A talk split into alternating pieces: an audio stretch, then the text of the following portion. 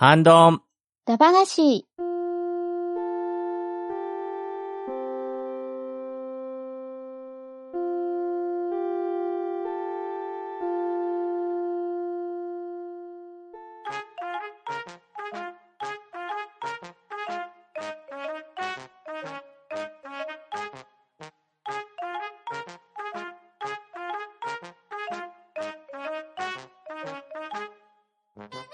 はい、こんばんは。ハンドンダ話始めていきたいと思います。まず、出席取ります。ガーネットさん、はい。アサシンクリードオデッセイが気になっているガーネットです。ショコさん、はい、ショコです。よろしくお願いします。とめきちさん、はーい、とめきちです。よろしくお願いします。バットダディさん、ハッピーバースデー、デビルマン。どうも、バットダディです。よろしくお願いします。そしてパンタンでお送りしますが、今夜のハンドンダ話は、タイムリープダ話をしていきたいと思います。おー。おー。ウィキペディアによりますと、タイムリープは日本語に直訳すると時間跳躍となる和製英語で時をかける少女で登場した造語という説明がされております。概要としましては、タイムリープは一般的に自分自身の意識だけが時空を移動し、過去や未来の自分の体にその意識が乗り移るという意味で使われており、自分自身が意識、身体とも時空を移動することを意味する。タイムトラベルと使い分けられていることが多い。この意味におけるタイムリープでは、自分自身が生まれてから死ぬまでの時間が過去や未来への移動範囲の限界となる。また、同一時空に同一人物が2人以上存在する矛盾も発生しない。ただし、一部の作品においてはタイムトラベルと同じ意味でタイムリープと表現されているものもあると説明されております。うん。うんうん難しいですよね。なかなか難しいですね。うん。ね。うんうん。SF ですね。うんですね。まあ以前タイムマシンの話をしたり、また異世界転生の話をしたりして、その流れで今回タイムリープの話をしていこうと思うんですけれど、うんうんでは皆さんタイムリープと聞いて思い出す作品やゲームなどあると思いますので、それぞれ推しを2作品ほどプレゼンしていただきたいと思いますので、今日はよろしくお願いします。はーい、お願いします。よろしくお願いしまではまず、ガンネツさんからお願いします。はい。私は、えータイムリープの作品と聞いて、まず一作目に推したいなと思う作品は、えーアニメ版のシュタインズゲートです。おはいあのー確かこれ原作は、あれですよね。ゲームがね、原作っていうことなんですけども、うん。私が、あのー見たのがアニメ版だったんですね。うんうんうん。はい。うんで私がおそらく初めてタイムリープというものに接した作品でもあります。うんなるほどはい。で、もうね、有名な作品なんでね、これを聞いてる方でもし、あーっていう感じでもう知ってる方が多いと思うんですけども、うんう。んえーまあ、あれですね、舞台は秋葉原を拠点とする小さな発明サークル、未来ガジェット研究所になっております。うんで、そこでね、もうゆるいサークル活動のような日々を送っていた主人公、岡部倫太郎こと岡林がね、うん。ある日行った講義会場で、ある少女の殺人現場を目撃してしまうというところからね、あのー物語が始まっていくんですけども、うんうん。実は私ね、これ最初の多分3分の1ぐらいに、ここまで行ったところがあ当たると思うんですけど、うん。結構辛かったんですよ、見てるの、アニメで。うん。っていうのも、だいぶ話のテンポが緩やかだったんですね、その3分、最初のそうう3分。ん、そうですね。そうなんですよ。で、正直、テンポがいいとはとても言えなくて、うん。どちらかっていうとなんかすごいダラダラっと日常を見せられてるなっていう感じの、んまあ、そ、その中でも不思議なものとか、いろんなものが出てくるんですけど、うんまあ最初はそういう感覚で見てたんですけど、その殺人現場に遭遇したところから、話が急展開していくんですよね。ですねまあそこ、そこからも急展開といってもそこまでではないんですけど、それまでに比べると一気にこうんう進み出すんですけども、うん。殺人現場を見た主人公は気が動転しますし、まああれなんで、まず何をしたかっていうと、親友で同じサークルで研究をしている、あのー橋田っていう人にメールで、こう、そのことを伝えるんですよね。うん。そしたら、めまいを起こして気がつくと、その殺人現場に殺人の死死体というもの自体がなくなってて、うん。うん。で、周りと連絡を取っても、ここ一週間ぐらいの出来事に自分が記憶している現実と、その過去のことが、こう、噛み合わない、齟齬が発生しているという状況に陥っているんですよね。うんうんでうんんこれはどういうことだっていうことで、えー、まあ、拠点である未来ガジェット研究所に戻って、仲間たちと検証をした結果、うん。うん。その、研究所に置いてあって、発明品として今、あの、改良してた電子レンジとスマホというよりは携帯ですね。あの、うんそのその当時は。うんを組み合わせることによって、過去へとメールを送信できるっていうことが判明するんですよね、その時点で。うんうんうんはい。つまり、その時、最初にの展開で主人公が送ったこのが第1回目の過去への転送、メールの転送で、その結果、この1週間の間の世界の事象と主人公の記憶に齟齬が発生したっていうことが判明みたいな感じなんですよね。うんで、まあ、過去へメールを送れるなんてっていうことで、まあ、私たちにもね、そんなこと言われたらちょっとやってみたいって思うじゃないですか。あうんの時の自分にあれを、あれだけはするなとか、してとああ、いっか、ぱいある。はい、ありますよね、きっといっね。ぱいある。そうそうそうそう。ね。そうなんですよ。で、もちろん、まあ、主人公たちも、まあ、遊び半分がてら、自分の願望とか、あれを過去のいろんな人に送りつけて、うん。で、実際に、それが送りつけた後に、少しずつ変化が起こって、あ、本当にメールは過去に届いてるんだなって、そういうのが、どんどんどんどん、まあ主人公たちのサークルの中でワイワイやってたわけですよね。うん。ですが、実際には、その過去へ送信するたびに、世界線自体が移動する現象が発生していて、うん主人公たちには、ささやかに見えていた現実の変化が、まあ、いわゆるバタフライ効果、うん SF でよく言われる小さな変化が、実は大きな範囲に及んでいるっていう状況に、もうその時点で至ってたわけなんですよね。うん。はい。そして、あまあ、発明サークルですから、あの、電話レンジ、カッコ仮をね、さらに改良させて、うん。ついにはタイムリープマシーンを完成させてしまうんですようん。うね。ん。うん、もうこのあたりまで来ると、この人たち本当にすごいなっていう、天才だなって感じが、まあ、するんですけども、うん。うん。で、まあ、しかし、このタイムリープマシーンの発明により、その秘密に関する組織から命を狙われてしまうという世界線に大移動をしてしまうんですよね。うん。はい。で、その、今までやってた D メールによる過去改変の小さな積み重ねによって、絶望的な未来が訪れることになる世界線に移動してしまっていることと、その結果、タイムリープの機能をどうやって使っても、仲間のうちの一人が死亡してしまうということが確定してしまっている世界線にいることが、まあ、判明してしまうと。うん。う。ん。では、その絶望的な未来につながる状態と仲間を守るためには、要は最初の中盤でやった D メールによるみんなの、まあ、あの、その送った送信をすべてキャンセルしていかなければいけないっていうね、うん。あの、地道な作業を積み重ねていって、ようやく絶望的な世界線から元の世界線に近い状態に戻れるとなったところで、待てよ、元の世界線上に戻るということは、それはそれで別の仲間に悲劇が起こるんだっていうことに、主人公ことオカリンは気づいてしまうんですよ。うん。うん。うん。しかし、主人公がこの時点で選べる世界線は、アルファかベータどちらかなんですよね。うん。果たして、主人公はどちらの世界線を選ぶのか。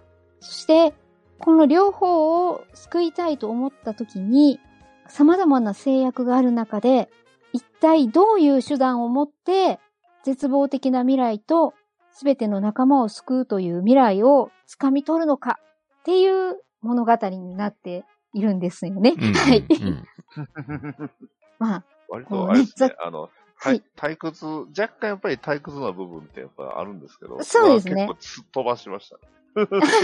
まあでも、それ聞いてから見ると、割と、あの、そうそうそううんとそう。は思いました。確かにね、そこ、うん言ってしまえば一番の盛り上がり、盛り上がりって結構二つ、三つぐらいあるんですけど、うんそうですね。本はい。当最初のところと、あと、えー、タイムリープするまでが結構思ったより長いんで。ちょっとね、ゆるい箇所が2緩い箇所ほどね、ですまあ、若干あるんですけど、うんまあ、その、後から見直したりすると、あ、あそこにあったあれはそういうことだったんだとか、これはこういう意味でわざわざ描いてたんだっていうシーンは、もう本当にたくさんあってね。これは2回目見たら、多分普通に、あの、そういうのを探しながら見れるんで、退屈しないというか、間延びしない作りになってるんですけど、うん。1回目はね、ちょっと若干頑張って、ね、あのーあれなんですけど、はい。まあ、こうね、2回目、2週目もいける、シュタインズゲートっていう作品ですし、うん、まあ、なんて言いますかね。やっぱり初めて触れた作品だったので、もうね、後半のね、前半との急激な落差。あの、それまでの緩さと、おーみたいなぐらい、怒涛のね、あの主人公にも注がれる試練というか、うん。まあね、ちょっと本当見ててね、いろんな意味で胸が熱くなった作品だったなと思って、うんまずはこの私が初めてタイムリープに触れたシュタインズゲートをご紹介しさせていただきました。はい、ありがとうございます。ありがとうございます。ありがとうございます。分かったことにはしてはいけないってやつですね。ですね。曲で、曲で言ってますかね。うん大体あのそうで、すね。シュタインズゲートは曲で全部ネタバレしてる そうですね。うん。ぜひ聞いていただければ。そうですね、はい確かに、アニメ版は主題歌もね、良かったですうんね。よかったですね。ううんん前半のもったり感は、ある意味ゲームの再現でもありますよね。そうですね。うんうん、そうああ、ですね。そうなんだ。僕もゲーム版の前半は結構辛かった部分はありますけど、うんうんただゲーム版の方がどっちかっていうと、そのそれぞれのそのキャラクターの深掘りがすごくあったので、うん。うんそれぞれの他のルルートが別なんですよね。うん。ねヒロインいっぱいいますもんね。うん。そう。それぞれヒロインごとにやっぱりルートもありますんで、う。うんんまあ、その辺も、うん、それこそ2000年代で、Xbox 360でうん。かなり売れたタイトルでしたもんね。ああ、最初はそうらしいですよね。ああ。逆に言うとそうなんです Xbox ね360で、うんうん日本で一番唯一売れたって言われてた時代もあったんで、結構おー 外がなかったんで、うんう。んうんうん。間違いなく名作です。ですよね。ね、本当にこれはちょっと、ぜひ見たことない、触れたことないって方はアニメ版でもゲーム版でもいいのでね、触れていただけたら、今も多分そんなに古さは感じない展開で楽しめると思うので、そうですね。シナリオ周りは本当にすごくよくできてますし。ね。うんうんうん。これ面白い展開ですよね。もともとゲームが原作で、それがアニメ化されて人気が出て、うんで、今度そのアニメパートをゲームに落とし込んだ、シュタインズゲートエリートがまた出ましたからね。ね、続編がそこからまたね、派生してっていう。うんうん。と、あと、そのまんまなんですけど、絵がアニメバージョンになってるやつとかもありました。それがシュタンインズゲートエリートですね。エリートですけどね。うんうんあとはシュタインズゲートゼロとか、ねうん割と派生作品うん。も、おーね。うん記憶連理のダーリーとか、うんうんうんううん。ん。あの、カルいいっぱい出てますよねわかんのか、わからんのか。ああ、う噂の。まあそうですね。うんうんうんうんそんなわけで、ハンドンメンバーからも大好評いただいております、シュタインズゲート。ぜひ皆さん、触れてみてください。はい、ありがとうございます。ありがとうございます。ありがとうございますありがとうございます。では、ショコさん、お願いします。はい。自分からの紹介は最近見た映画です。All You Need Is Kill。ああ、はいはいはいはいはいはい。はい危な。危ね。候補に入ってた。候補に入ってますはい大丈夫、大丈夫です。大丈夫ですか？まだあるんで。はい先に言っといてよかった。はいはい。舞台はですね、映画の舞台は、あの、擬態って言われる、あの、エイリアンに襲われてる近未来の地球なんですけど、うん。うんはいはいあの、トム・クルーズさんが主人公で、うん。うんはい。ウィリアム少佐っていう、まあ、少佐の地位にいる方なんですけど、うんびっくりしましたね。うんうん。あれってね。報道官なんですよ、うんウィリアムさんって。うんだからうん、あんまり戦闘とかは好きじゃないんですよね。うん。ううんだけど将軍からその最前線の、なんて言うんだろう、戦況のリポートをしろみたいなこと言われたんだけど、もうどうしても行きたくないから、散々なんか、うん、断り続けて、それで結局、なんか、行きたくなさすぎて、その将軍を譲ったことにより、なんか二等兵ぐらいに地位を落とされてですね、うん。で、結局、あの、なんかし、なん、なんて言うんだろう、新兵と共に、あの、生かされちゃうんですけど、その最前線に。うん。で、うんまあ、急に、その新兵みたいな感じになっちゃったんで、なんかこの、窓アーマーみたいなので、あの、パワー、パワードスーツみたいなのみんな着て、うん。うん。行くんですけど、前線、戦争の場所に行くんですけど、うんその、なんて言うんだろう、武器の操作とかも何も教えてもらってないし、なんだろう、セーフティー解除すら教えてもらってないんで、うん。はい。まあ、それで戦場に行っても、なんか、うん、あちゃーって感じなんですけど、そうですね。で、あの、戦場に行くんですけど、そこで、あの、戦場の女神リタっていう女性なんですけど、うんなんか過去に活躍した、うん、綺麗なお姉さんなんですけど、その人も、その、戦場で会うんですけど、その、目の前で、その、擬態に殺されちゃうんですよ。うん。すぐに。うん。うん。で、それで、また、ウィリアム自身も、なんか、ちょっと中ボスみたいな青く光る擬態に襲われて、それでその青い擬態の青い体液浴びて、なんか溶けて死んじゃうんですよね。うん結構えぐいシーンなんですけど。うんうんうん。で、それで死んじゃうんですけど、また、あの、新兵から入れられるとこから目が覚めて、チームに入れられるとこから始まるんですけど、うん。結局そこでタイムリープしてるんですけど、うん。うん。で、また同じ戦場に行くんですよね。うん。で、今度はリタを助けるんですけど、今度自分も死んじゃって、今度そのリタに、その、なんつうんだろう。荷物を奪われて リタは行っちゃうんですけど、うん。で、またそこでタイムリープして、で、今度はもう未来が分かってるので、今度チームメイトを死なないように助けながら、リタも助けたり、で、行くんですけど、また結局、まあ、爆死して、で、うん。あ、そっか、その前にリタに、あの、リタが、その、ウィリアムのね、その未来を分かってるような動きを見せるんで、うん。そのリタは、ウィリアムに、あの、今度目覚めたら私に会いに来てって言われるんですよ、リうん。うん。タに。うん。うんうんで、結局、その回も死んじゃって、で、結局、リタに会いに行くんですよね。また、最初の方に。うん。で、リタに会って今度話をすると、リタは、そのタイムリープの能力を前持っていた人物だったんですよね。うん。うん。うんうん。実は。そう、そうですね。うんそれうんうん言っちゃううんだ。ん。だから、その、ウィリアムのね、その、変な言動とかも、じっくり受け入れてるんですけど、ううん。で、そのリタになぜタイムリープがね、の能力を、は、なんだろう、受けたのかとか、なぜタイムリープさせられてるのかっていう理由を、あの、聞くんですけど、結局、その中ボスが、中ボスっていうのがアルファって言うんですけど、その、なんつったらいいんだろう。その、アルファが死ぬと、その中ボスの一つ上のラスボスのオメガがタイムリープさせるんですよ。うん。世界を。うん。うん。で、それを繰り返すことによって、敵は未来を知ってるから、その敵には絶対勝てないっていう世界線なんですよね。うん。うん。うん。で、結局、その中ボスのアルファの血を浴びたことで、あの、この主人公はタイムリープできるようになったっていうことなんですけど、うん。うん。うんうん。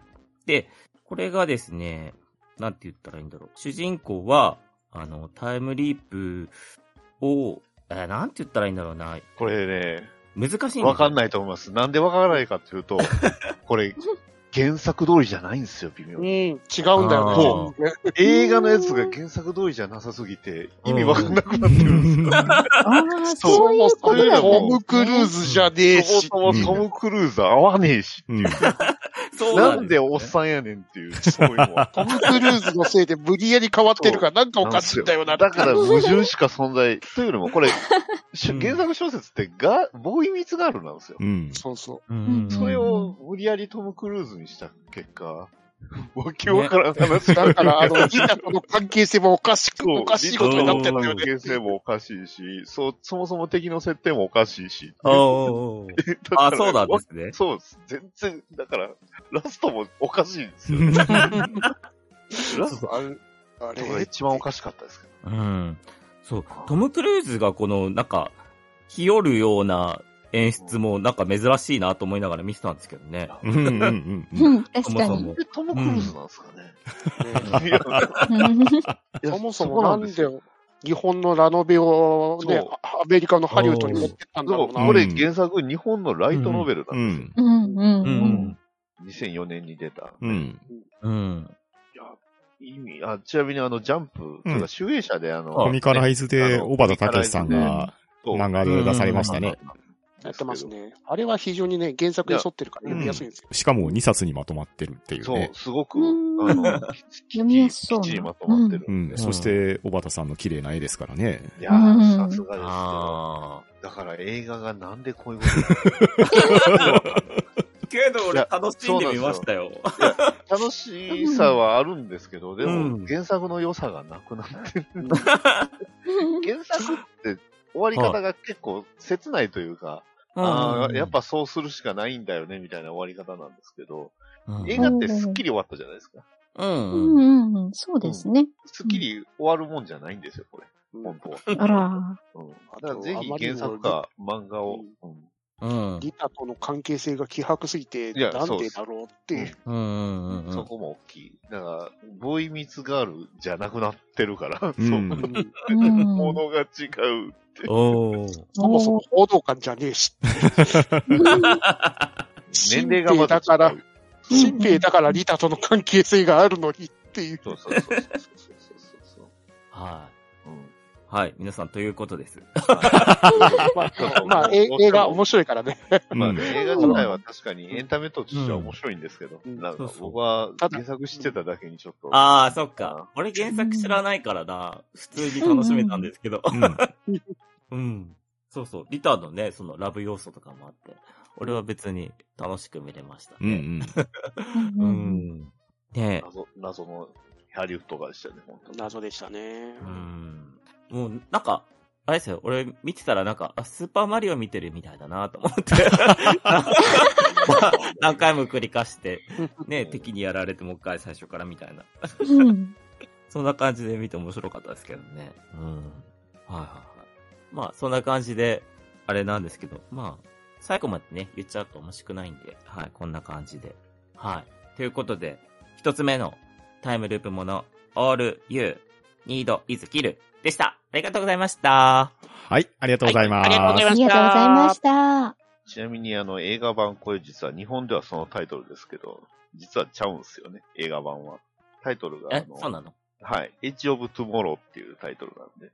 あ日本で公開時は All Needs、えーうん All You Need Is Kill なんですけど、これはあの、向こうでは Edge of Tomorrow なんで。うん。あ。ええうーん。なんでタイトルも違うのっていう話です。う ん謎しかないですね。も元が、元がな、形跡があんまりなくなってんだけどっていう。そうですね。ちょっと、なんか、なんとも言えんなって感じでしたね。うんうん。いや、その原作読んでみたくなりました、そしたら。あの、違そうですねうん。そう、読みやすい。うん。ぜひ読んでいにただいて。映画しか見てないんで。コミック2冊がとりあえず読みやすいと思いますね。そうですね。一番読みやすい。ね、わかりやすいし、読みやすいしっていう、うん素晴らしい間違いないですコミカライズですね。うん。うんうんうん。ね絵があるとやっぱり分かり良いですよね。そうそうそうそう。そうです小畑先生のあの、すごい迫力のある絵ですね。絵で。絵うまいですよね。ね本当に綺麗な絵ですよね。いやですねうんさすがにうまい。ねうん話の構成もうまいから本当にわかりやすい。そうそうそうそう。んね。ということで、はい。わかりづらい説明で申し訳ないです。いやいやいやありがとうございました。でも、うん、私も映画版しか知らないんですけど、そうそうそうそうって思いながら聞いてたんで、全然大丈夫ですよ。うん。うん、映画版の説明としてはバッチリだと思います。あ すいません。ありがとうございます。なんか美味しいもの食ってます。そうですねよそ投げが来るかな？はい。では、続いて、とめきさんお願いします。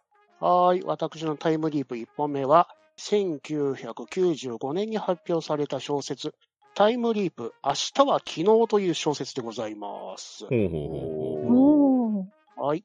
えーこちらの作品は、あの、高畑京一郎先生が書かれた、えー第1回電撃ゲーム小説大賞で金賞を受賞した作品でございますうん、ね。うん、うん。はい。えーこちらの方は、まあ、主人公の鹿島という、あの、高校2年生の平凡な少女なんですけど、うんあの、週明けのある日、起きて学校に行ってみると、なぜか火曜日なんです。うん週明けなの。うん。うん。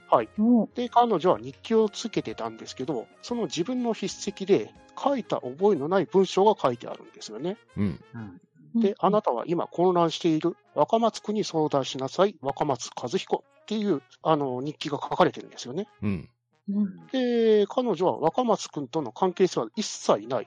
で、まあ、有名で、その、校内でもトップクラスの秀才の子だったんですけど、全く関係性はなくて、うん。で、これははてどういうことだって感じで物語は進んでいくんですよね。うん。うん。うん。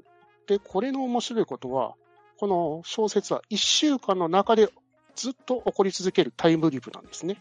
ショックなことがあると、あの、自分の意識がその1週間の中のどこかに飛ばされるんです。はいで、その1回過ごした時間はもう二度と戻ってくることはない。うん。うん。だから、タイムループはしない。もう完全にタイムリープなんです。なるほど、なるほど。はいはいはい。で、その1週間の中、あの、タイムリープが起きた原因のことがあるんですよ。なるほど。おー。で、その事実はそのヒロインの鹿島を震撼させることなんですよね。うんん。うんうんで、この若松くんと共にその1週間の中、どんどん埋められていく、あの、時間のピースですね。それを埋めながら、その事件を解決していくわけですね。うん。うん。うん。これがね、本当にこの1週間という中のあの、時間のピースの埋め方が非常にうまいんですよねう。ん、なるほど。うん、本当に面白い。で、この高畑京一郎さんって方は、そのタイムリープを書く前にクリス・クロスという小説を書かれてるんですね。うん、うん、うん。ライトノベルを。こちらがね、もう完全にソードアートオンライン。う ん え日本初のバーチャル RPG ノベルで、体験型バーチャル RPG の中に取り残された子たちの話を書いてるんですよね。ああ、なるほど。ああ、まんまですね。それをもう1994年に書かれてるんですよね。なるほど。うんそれを一一冊の小説の中で、そのバーチャル、あの、RPG の中で戦うって小説を書かれてめっちゃ面白くて、その次に出たのがタイムリープだったわけうですよ。ん。うん。これがね、本当に面白いから小説は読んでいただきたいし、あと CD も出てたんですよね。ドラマ CD って形で。うん。で、これがまたキャストが豪華で、鹿島っていうヒロインの声をやってるのが久川彩さん。で、ー若松くんの声をやってるのが尾形めぐみさん。なるほど。すごい。うん。これはもう本当にいいドラマだったんですけど、もう一つあるんですよね。映画版が。おー。で、私、私はまあね、小説大好きだったんで、まあ、楽しみだなって映画館に行ったわけでございますよ。なんかフラグなんか、がなんかあったよ、うなんか、こっちが見えてきてるいや、かな楽しみだなっていう。まあ、監修やってるのが大林信彦さんだから、あの、時かけっぽい、あの、あの人がね、ねタイムリープものだから、えやってくれるから楽しみだなって言ったら、おすすめはしない。そうだったんだ。そこでタイムリープすりゃよかったのに。メインヒロインが佐藤愛子さんがやってたんだけど、女子高生に見えない。なるほど。その当時でも見えなかった。そう97年でもダメですか。あと小説にいろんないろんな付け出されて、なんだこれっていうところがあって、うんというわけで、私、1本目のおすすめはタイムリープ、明日は昨日、小説とドラマ CD 版でございました。ありがとうございます。はい、ありがとうございます。はいありがとうございありがとうございます。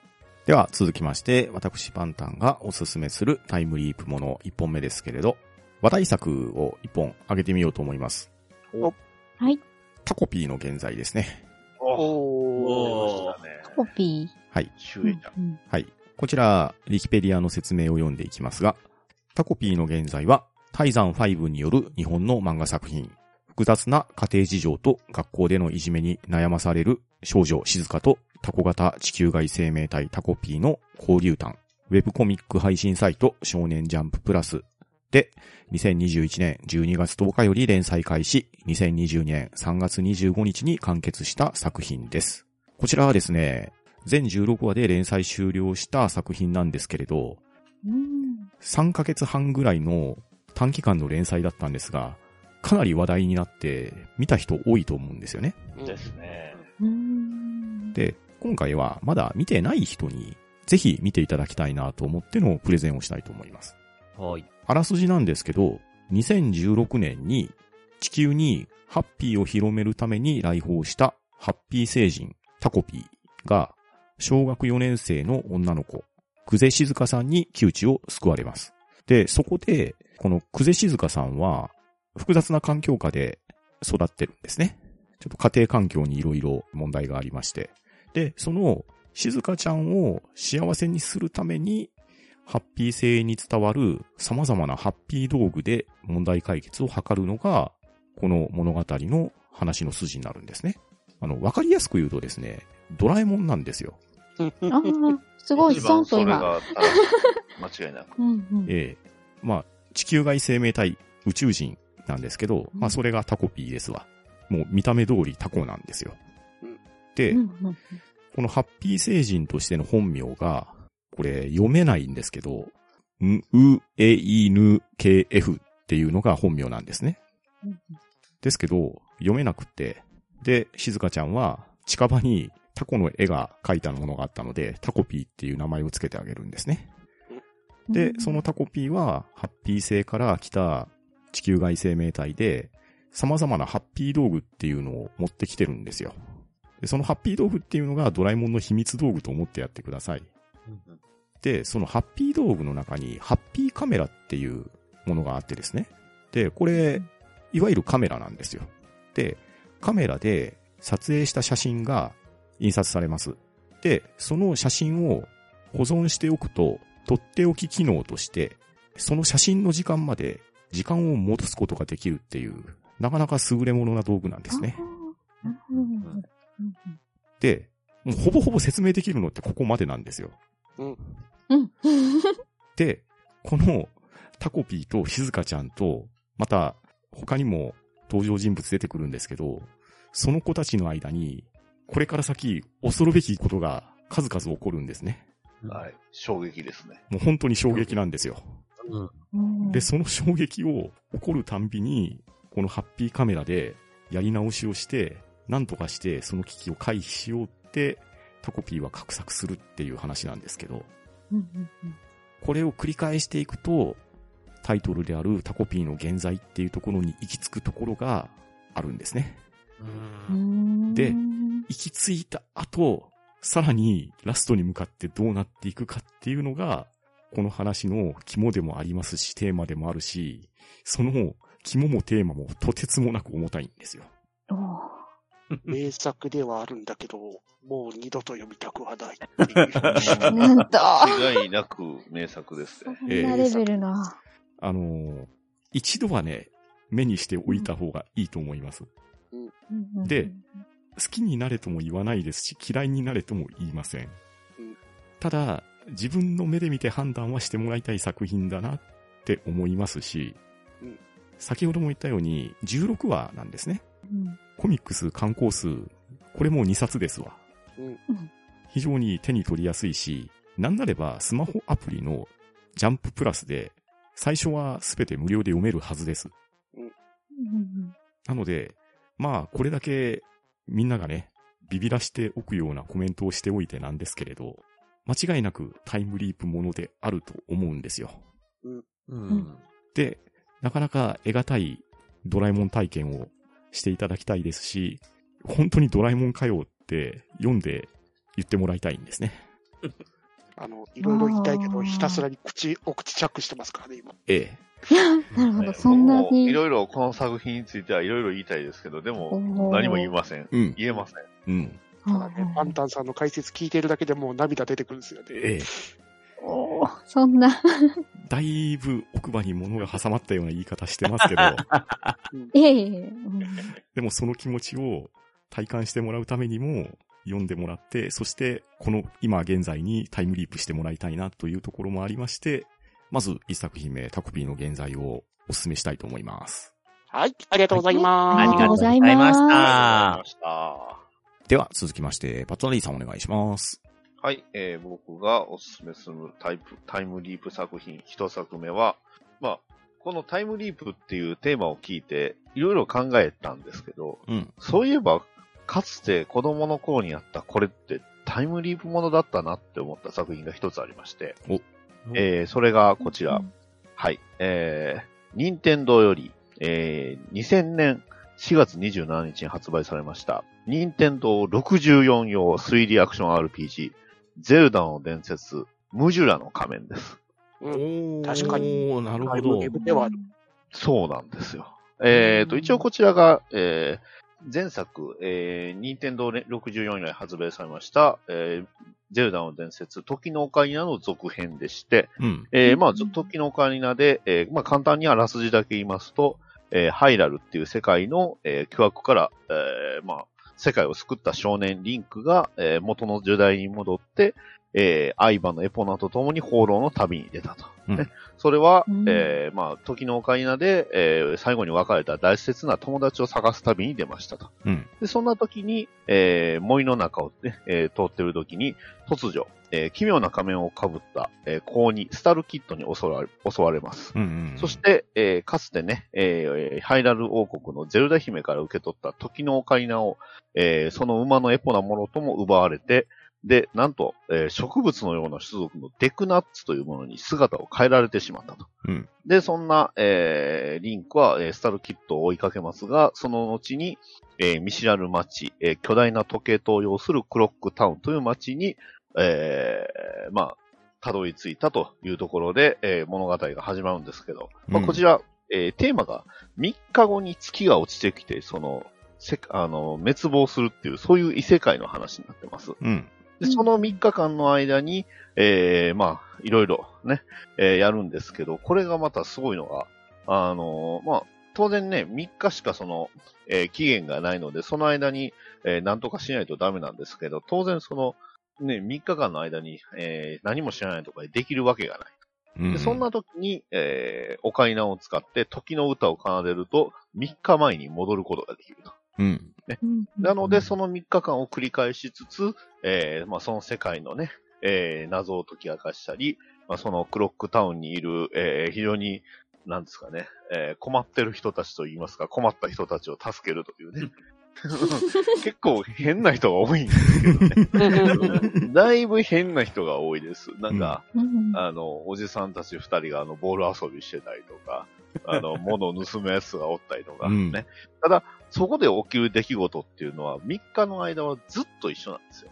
うん要はえー他のその、まあ、NPC がやる行動は、全部その、一定のルーチン、3日をその、ちゃんと忠実にしてるんで、うん。だから、うんじゃあ先に、えー先回りして、その、ドボロボをつ捕まえようとか、えーまあ、あの、その人がこう、で、ここに行くまでにこうしようっていうのが、どんどんそのストーリーを進めることに、えーできることが増えてくるっていう、まあ、そのあたりはこう、まさにゼルダの伝説なんですけど、うん。ただ、テーマがちょっと怖いんですよね。確かに。今度のゼルダは怖いっていうふうにね、あるんで、ちょっとホラー要素もありつつ、難易度もやっぱり時のオカリナに比べると若干高かったです。うんうんうん。ただまあ、あの、非常にその3日間、そのシス、まあ、えっ、とね、72時間の間にやらないとダメなんですけど、ただ、これがセーブをした状態にな、まあ、3日間経って1日に戻るっていうことはセーブしたことになるので、うん。うん。まあ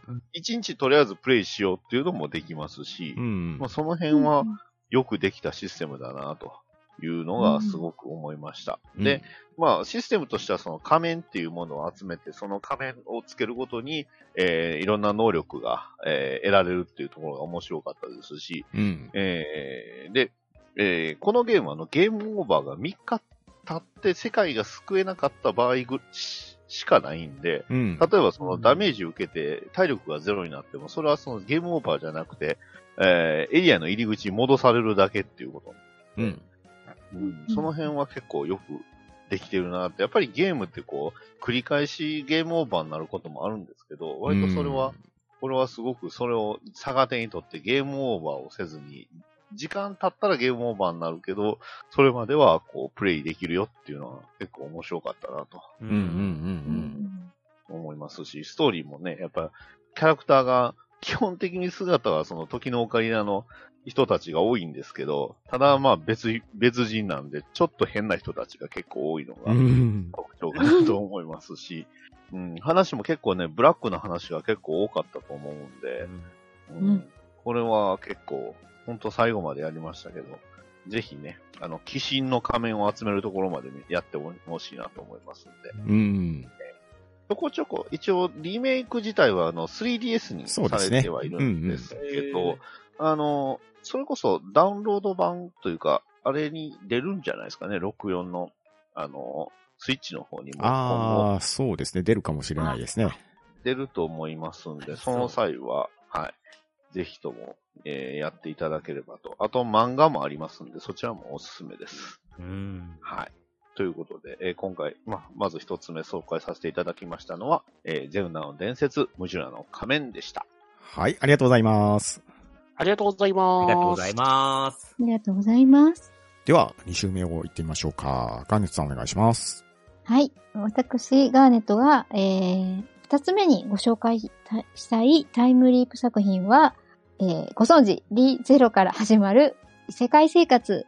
えー、こちらは、あれですね。あの、小説家になろう系の作品のものですけども、うん。これね、私、前回というか前に放送されてます、異世界転先生だ話でもね、ご紹介したんですけど、うん。やっぱりね、いろいろタイムリープ作品他にも思ったんですけど、やっぱここは自分が今現在すごく推したいなという、これを押そうと思って、もう一度、リゼロを、はい、うんあのー持ってこさせていただきましたので、どうぞお付き合いください。もしかしたらね、あの、異世界転生の話を聞いてない方にも、おすすめできるんだよっていうタイムリープの方のね、面をごご紹介したいと思うんですけども、うん。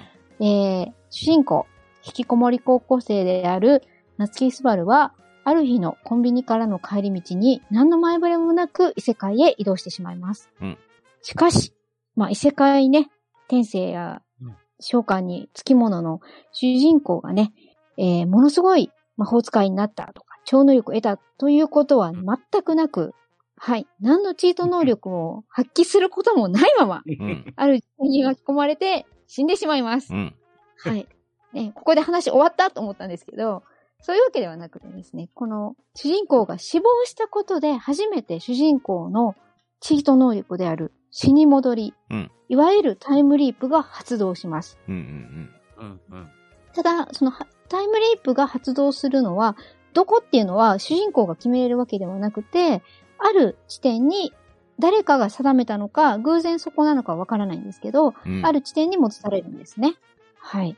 で、特にも何も特殊な技術や頭脳を持たない、もう一般的な男子高生、過去引きこもりの夏木すばるくんが何回ものトライアンドエラーを繰り返して、ついに死を回避するというのが、まあ、この物語の主人公の設定でありますね。うん。はい。うん。で、まあ、その後も、1回目のね、その、回避からも、このファンタジー溢れる世界の中で、こう、様々な事件や出来事で、もう絶望的な状況とか、こう、大人でもね、こう、胸をえぐられそうな苦悩を重ねながら、死に戻りで、この事態をどんどんどんどん乗り越えていく展開で進んでいくんですけども、うん。その中でようやくこの主人公の能力っていうものがどうもこの世界の最大の禁忌に関わっていそうである。で、またその禁忌のどうも真実も少しずつ断片的に隠れては見え、見えては隠れっていう感じでね、もうこの辺はね、この作者さんのうまいところだなって思いながらね、感心して読ませていただいてる感じなんですけども、うん。うん。で、まあ、先ほども言いましたけど、まあ、魔法とかね、剣術というか、まあ、騎士という存在があるファンタジーの世界にありながら、こう、どちらかといえば SF 的なタイムリープというね、あの、能力を駆使して、困難に立ち向かっていくっていうのも、ちょっと面白いなって思うんですよね。うんうんうんうんで、場合によっては、この世界って言えば、その、死にやすい魔法や剣があるがゆえに、うん。世界なので、あのーわけもわからないままし死亡して、それこそ数分前のポイントに戻されたりするんですよで、え、自分なんで死んだの？ってなるし、え、え、誰が殺したの？っていう状況だったり、もう、これどうすれば回避できるんだよ？ってあと死ぬまで1分ないぞみたいな状況すらあるんですよね。うん。うん。もう、ただひたすら、その中でも痛さと苦しみを重ねた、そのたった数分間の間に、多い時で本当に何十回もの死を繰り返してる、その瞬間瞬間に少しずつ少しずつ何かヒントをつかみ取っては、生きる選択にたどり着いてようやく次の展開に行けるっていうのが、最近すごく熱い展開で繰り広げられてまして、うん。そうですね。その、異世界転生は苦手なんだよなっていう人にも、ぜひちょっとタイムリープものとして、この作品は読んでいただきたいなと思ったので、今回はもうちょっとタイムリープダー話の方でもね、リゼロの方を、はい、ご紹介させていただきました。はい。これね、僕ちょうどアニメ2期まで見終えましたよ。見終えました？ええうんいや、あれだけおすすめされてたから見なきゃダメなのと思って、あ、すいません。ありがとうございます。ゴールデンウィークからちょっとずつちょっとずつ見てて、はい。見出したら止まらなくなりまして、はい。そうですよね。うんまだ劇場版が見れてないのと、はい。これからまだ先話が盛り上がりそうなところですよね。あ、もうそうですね。もう、こう、あの、あれの後の、がだいぶもうす原作が進んでるんですけど、うん。その、だいぶ進んだ先がね、かなり熱い感じですね。なるほど、なるほど。はい。ちょっと、この2期の次ぐらいは少し、ちょっとキャラクターたちにてスポットを置いた、若干タイムリープしないわけじゃないんですけど、まあ、少なめっていう感じで、その次がなかなか大きく物語が動いて、で、最近ちょっとその、リープ、タイムリープ能力を駆使してる感じが、もう、本当にね、え、え、い今誰に殺されたこの人みたいな感じの？読んでて、立ち話して死ぬんですよ。うん。何この状況？と思って、ファンタジー世界とはいえ、街中で立ち話してて、相手もすごい知り合いで、ななんやろうっていうぐらいの死に方をして しまったりするんですよね。うんうんなので、もう本当にね、いろんなね、あの、タイムリープが見れるので、ちょっとタイムリープ好きだよっていう人には、ぜひ、ちょっとね、もう、長めなんですけど、読めるようでしたら読んでいただきたいっていう、はい、感じです。はい、ありがとうございます。はい、ありがとうございあます。りがとうございあます。では、ショコさんの2作品目をお願いします。はーい。ブックウォーカーで見つけた漫画なんですけど有田いまりさんのハッピーエンドっていう漫画ですね。ほうほう。はい。内容はですね、主人公は、中学2年生の相田茜ちゃんで、親の都合で、自分のお姉ちゃんが教師してるんですけど、うん。そのお姉ちゃんと同居するために、田舎へお引っ越しする6月4日のシーンから始まるんですけど、うん。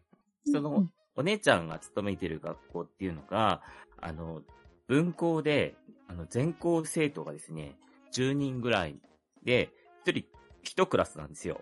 うん。でうんまあ、中学校2年生なんですけど、そこには、あの、小学生とかも混ざって、で、ちっちゃい子から、まあ、中学校までね、一度になんか勉強するような、あの、文校に引っ越すんですけど、その、あかねちゃんは根っから明るくて、面倒見がいいから、クラスにすぐ馴染んで、あの、なんだろう、田舎の学校なんで授業中に釣りしてみたり、なんか、駄菓子屋さんに行ってみたりと、なんか、うん、楽しい、あの、うんと、学校生活を送るんですけど、うん。その学校で、なんだろう、一つ決まり事があって、必ず日誌を書くようにってお姉ちゃんに言われるんですね。うん。学級日誌っていうか、うん。うんうん必ず毎日書けと言われて、で、まあ、毎日ね、楽しいことがあるんで、毎日楽しいこと書いてるんですけど、うん。で、ある日ですね、お姉ちゃんから、両親が予定より早く帰るから、仕事から帰れることになるから、お前は実家に戻れっていう話になったんですよ。うんうんそれで、まあ、戻ることになったんで、まあ、楽しかった、その、クラスメートたちもお別れなんで、みんなで最後にバーベキューすることになったんですよね。うん。うんうん。それが7月11日なんですけど、そのお別れバーベキューがあるんで、7月10日にですね、あかねちゃんちょっとブルーになってて、うん。その日誌を書くことができなかったんですね。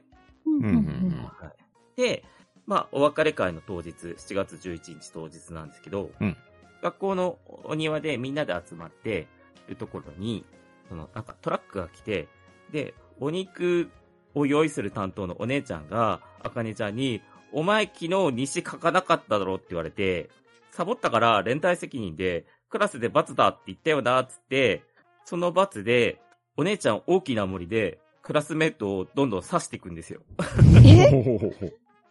で、で、他の生徒も、なんか、罰だからって言って、自分に森を刺して、どんどん死んでいくんですよね、バタバタ。ほ で、まあ、お姉ちゃんも、あかねちゃんに森を刺して、で、なんか、あかねちゃんはそのダイニングメッセージで日誌に書くんですけど、で、ここでタイムリープ始まるんですよ。で、また、田舎に引っ越す6月4日の途中から始めるんですけど、その時はあかねちゃんも記憶もリセットされて、うん。また本当に最初からで、うん。で、今度また、微妙に違う、なんか、夏、夏の思い出が始まって、なんか水遊びしたり、肝試ししたり、普通の、うん、夏の模様を、をうん。うん、過ごすんですけど、今度また7月10日にお姉ちゃんからお母さんが交通事故で意識ないから朝一で帰れって言われて、で、また7月10日にその学級日誌を書き忘れちゃって、で、うん。今度7月11日にお前また書き忘れただろって言われて、で、その7月11日にお姉ちゃんにまた殺されるんですよね。で、その殺される時に、あ、前もこういうことあったって言って、うんで、その7月11日の学級日誌に、なんか結婚で、なんだろう、バーベキュー助けてって書いてあることに気づいて、で、まあお姉ちゃんに今度、やっぱり包丁でやられちゃうんですけど、で、また気づいたら6月4日の田舎の引っ越しするシーンから始まるんですよ。おーうんうん。で、また今度また次も記憶がリセットされてて、で、これ繰り返してるうちに、なんか、記憶が蘇る時間が、ちょっとずつ早くなっていくんですよね。うんで、タイムリップしていることを、これをね、友達に話したら、また友達が表変して、今度襲ってきたりするんですよ。ほうほうほう。おおうん。で、またタイムリープするじゃないですか。うん。そしたら、タイムリープしてる間に、なんか、前回いた友達が今度消えていないって話になって、うん。そのことを聞いたら、みんな、え、何それ知らないみたいな話になったりして、こう、タイムリープする回数のたびになんかちょっとずつ変わってくんですよねうん。で、あまあ、それを、あの、どんどんちょっとずつ分かりながら、その、なんて言うんだろう。たなぜタイムリープするかっていうとかをう、ん。ちょこっとずつ、なんて言うんだろうな、解明させていくんですけど、うんうんうんこの展開が面白くてですね、なんかいい本と出会ったなと思って、うん。これちょっと今、絶賛朗読中なんですけどはーこれ面白いんで、うん。はい。ブックオーカーで僕ちょっと見つけたんで、はい。紹介したいなと思って。はい。ハッピーエンドっていうですね、あの、ひらがなで全部ハッピーエンドっていう、ひらがなか。ハッピーの最後はエンドはカタカナかな？あはーいや、ハッピーエンドっていう作品が多すぎてどれ？確かに。ななるほど。い。ハッピーはひらがなで、エンドの絵はなんかエヴァンゲリオンの絵みたいな ああ、旧字体のやつかう。んはいはいはいですね。はい。っていう、なんか、ちょっとずつ、こう、裏切りとか、ね、謎とかどんどん増えていく感じのタイプの漫画なんで、はい。うん前巻でそんな長くないんで、ちらっと読める5巻ぐらいで終わったおかな。ー。え完結してはいるんですね。完結はしていますね。うん、うん、うんうんなんで、見てもらえると楽しいと思うんで、はい。おすすめ、ハッピーエンドっていうことで、はい。よろしくお願いします。はい、ありがとうございます。ありがとうございます。ありがとうございます。では、とめきちさんの2作品目お願いします。はい。私の2作品目は、2001年に発売された、えー美少女ゲーム、パンドラの夢でございます。おう。おーうんうんえーこちらの方は、まあ、パジャマソフトという PC メーカーから出てるゲームなんでございますけど、うん。8月の25日に主人公が他の美術部員と共に学園に夏合宿にあ行くわけですね。うん。で、それがまあ合宿生活を送っていくんですけど、31日に終わるはずだった合宿だったのになぜか続くんですよね。ほう。うんで、25日に戻されてしまう。おおっとうんうんで、デジャブなのか、まあ、いいつ見た夢なのか、ループしてることに気づかないんだけど、なんとなく記憶は残っていくと。うん。で、まあ、幾度なく、幾度となく繰り返す時の中で崩壊していく世界でループの果てにあるものはというストーリーなんですけど、うん。まあ、うん美少女ゲームであるから、まあ、ヒロインたちと結ばれるって形になるんですけど、うん。シナリオは一つしかないんですね。えおーー。で、そうなるとヒロインたちとどう結ばれていくかというと、うん。このストーリーの中で、その美術部員の4人いる中で、1人結ばれるたびに、その子はそのループから抜け出してしまう。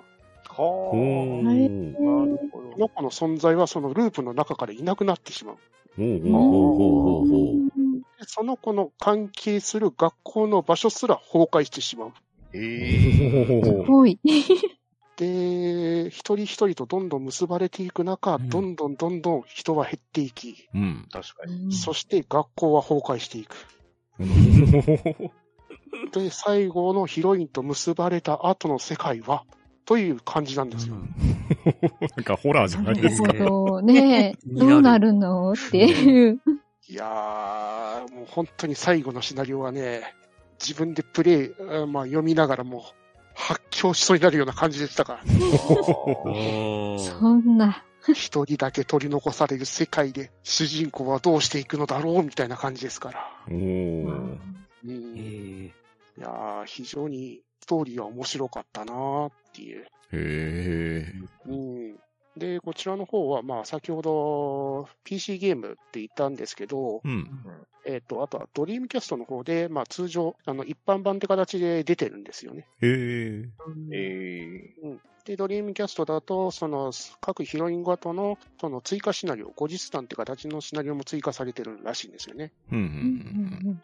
で、その後、ファンディスクが出てたんですけど、まあ、本編後の後日談シナリオもそちらの方に収録されていたと。おうー。んただ、このファンディスクはなんでかプレミアついて、うん万円になって全然手に入らなかったっていう残念ああ、良くないパターン。あー 5, 5万っすかっていう。高い。まあね、その、完全にあの崩壊してしまう世界の中でも、本当にそこで主人公はどういう選択をしていくのかっていうのは本当に面白かったんへで、ー。あー機会があったら読んでもらいたいけど、まあ、やりづらいわなっていう。ドリキャスだからな。あー、ドリームキャスト5台分以上ですもんね。PC も対応してんのが2000だからな。というわけで私の2本目はパンドラの夢でございました。ありがとうございます。はい、ありがとうございますあ。りがとうございあます。では続きまして、私パンタンがおすすめするタイムリープ作品、2作品目なんですけど、今度はゲームをおすすめしたいと思います。おおいはい。タイトルが12 minutes というゲームですね。おー。危な。うん それも、候補だった。これもなかなかなゲームなんですよ。ですね。スチームでも遊べますし、こちら、Xbox ゲームパスにも入っております。おうう。うんんなので、ゲームパスに入られている方は、そちらで遊ぶといいかなと思うんですが、よし、今ダウンロードしとこはい。早い。さすとめさん。こちらのゲームはですね、12分間のタイムループを繰り返すタイムリープゲームなんですけれど、自分がアパートに帰っていくと、奥さんがいまして、で、奥さんがケーキを用意してくれて待ってたりするわけですよ。あししかも、機嫌がいいんですね。ああ、いいですね。ええで、語らっていると、そこにうん、扉をノックして、とある刑事が入り込んできます。おそして、なんだかよくわかんない間に、殺されてしまいます。これを何とかして回避しましょうっていうゲームなんですけど、そうですね。ええおっと全然情報が。このゲームはですね、まあ、ただただ死ななきゃいいっていう話じゃなくなってくるんですね。で、登場人物は本当にごくわずかしか出てこないんですよ。そのわずかしか出てこない人と人との人間関係であったりとか、また自分と奥さんと、また別の登場人物の関係性であったり、生い立ちであったりとか、うんしかもこれ真のエンディングまで行っても、一体何が幸せだったのかよくわかんなかったりするんですよ。でですね、これ、基本的には人のボイスは英語で再生されて、で、それに日本版であれば日本語字幕がつくという感じなんですけど、まず声の出演、ジェームズ・マカボイ、う。おー、すげえ。おー。デイジー・リドリー、おー、そしてウィレム・デ・フォおー、すげえ。ハリウッド映聞いたことあるでしょ？いや、完全ハリウッドですよ。まあ、誰が誰とはちょっとよう言えないんですけど、いや、なかなか豪華な声が聞けますし、謎が謎を呼ぶし、しかもね、本当にね、あっという間にゲームオーバーになるんです。えうんでしかも舞台は自分のアパートの一室だけなんですよ。もう行ける場所なんか、今と寝室と洗面所と、まああと、押し入れの中ぐらい。でしかもね、画面の構成が特徴的で、真上から見下ろしたゲームなんですね。おーおー。これぐらいしか情報出せないんですけどね。ー、なんこの少ない情報の中で、12分間を繰り返していき、そして物語の真実に本当にたどり着けるのかどうか。で、うんたどり着くためには、おそらく何回も死んじゃうんですけど、これはね、あなかなか佳作だと思うんですよね。ーすごい。おい、絶対気づかなそう。うん私も何何回も死にそう。うん永久にわかんないタイプ。ここでこれを使うのかとか、こんなことやらなきゃいけないのっていうことの繰り返しなんですよ。は あ、なるほど。ええこれが、なんと、Xbox ゲームパスに入っていれば、遊び放題です。ありがとう Xbox ありがとうございありがとうます。ございます。というわけで、僕のおすすめ2作品目は、12 minutes です。はい、ありがとうございました。ありがとうございました。では、バトダディさん、2作品目お願いします。はい、えー僕が紹介する、えーおすすめ、えータイムリープ作品は、ちょっとね、トメさんと同じ畑から来ますけど、えーはい、えーこちら、2008年発売の、えー発売元は、ニトロプラス、人生リベンジアドベンチャー。はい、タイトルは、スマガ。カタカナでスマガというタイトルになっておりますこちらになります。はい。えー、こちらまあ、言ってしまえば18禁ゲームなんですけど、言わなかったのに。トベさんの方でしょうが。だから言わないようにしてたのに。美少女ゲームってオブラートにしてたのに。そうですね。はい。まあ、あの、こちら、えー、まあ、どういう話かというと、あの、全く主人公、まあ、プレイヤーは何もわからずに、ただ空から、あの、落とされてます。ね。で、何もわけわからん状態で空から落ちて、えー落ちてて、しかも、えーその空では、謎の悪魔っていう生命体と魔女3人が、えー戦っていると。ねうんで、自分の記憶も一切ない。で、えー、そん、さらに迫り迫り来る地面。そんな中、えー死を受けようと、受け入れようとしてた主人公を、えー叱る、えー赤髪の魔女と。ね。で、その赤髪の魔女と、えー最後だからっていうことで、えーキスして、えー地面に一緒に激突して死亡すると。で、えー目を覚ますと、えー辺り一面真っ白い世界。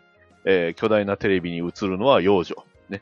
えーその幼女のし、えー正体は神様と名乗ると。で、で、こんなね、死に方は嫌だから生き返りたいと、えー望む主人公に神様は理由を問うと。ね、じゃあ、えーね、えー自分を救おうとして、えー死んだ魔女のために、えー何度でも生まれか、えー生き返るっていうことを決意したところから、人生リベンジアドベンチャーが始まるということなので、えー彼が得てる能力は、最後に意識を取り戻した地点に戻るということと、えー前回の記憶は夢のように処理され、えー運命の分岐点にたどり着いた時記憶が戻るという条件、二つの条件があるうん。ということで、えーまあ、魔女にね、こ今からその、あーこの、この地点に悪魔が来るとか、この角度で攻撃が来るっていうのをその、えー伝えることで、うん。えーまあ、死を回避しようとするんです。うん。だから、次右に行ったら死ぬっていうのを一回経験して、次は左に行くみたいな。言ってしまえばもう、要は本当マリオで、えー何回もその進んで、えーえーね、えー敵が来たタイミングで避けてっていうのを、とにかく回数をこなして、えー回避するっていうような回避の方法なんですよね。うん。